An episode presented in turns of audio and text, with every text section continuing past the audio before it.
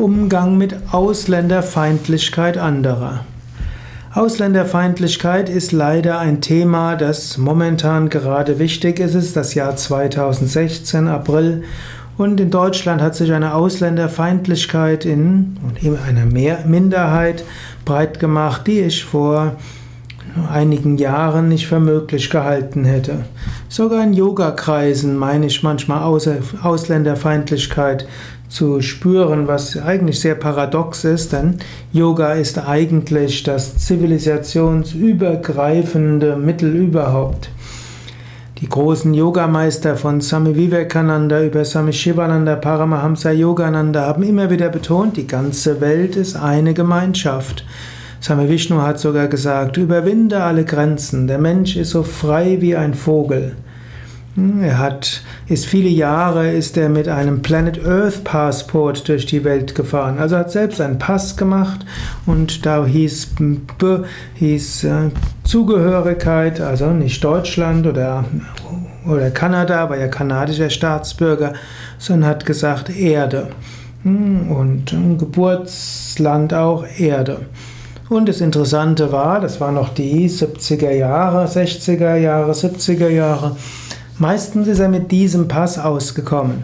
Es gab sogar alle möglichen Grenzbeamte, die das ganz lustig fanden und dort einen, sogar ein Visum reingestempelt haben. Natürlich, Same Vishnu hatte noch den Zweitpass, den kanadischen Pass. Wenn der Planet Earth Passport nicht ausgereicht hat, hat er eben den kanadischen Pass genommen.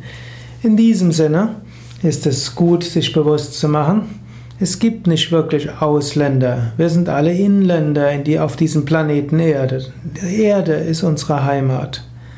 Und eine andere Ausdrucksweise könnte sagen, jeder ist auf dem größten Teil der Welt Ausländer. Wenn man in Deutschland lebt und Deutscher ist, mag man Inländer sein, aber so wie du nach Frankreich kommst, in Urlaub fährst oder geschäftlich oder auch auswandern musst, bist du auch erstmal Ausländer in diesem Sinne. Da bist du froh, dass andere dir mit Freundlichkeit begegnen. Wenn jetzt ein anderer Mensch Ausländerfeindlichkeit äußert, wie gehst du damit um? Es gibt verschiedene Möglichkeiten. Eine Möglichkeit wäre, es einfach zu ignorieren. Du kannst nicht immer etwas sagen. Relativ häufig ist es gut, den Menschen darauf aufmerksam zu machen, was er dort gerade sagt. Manchmal kannst du sagen, in meiner Gegenwart möchte ich solche Bemerkungen nicht hören. Manchmal musst du einem Ausländer zur Seite stehen, wenn der gerade eine Beleidigung abbekommen hat.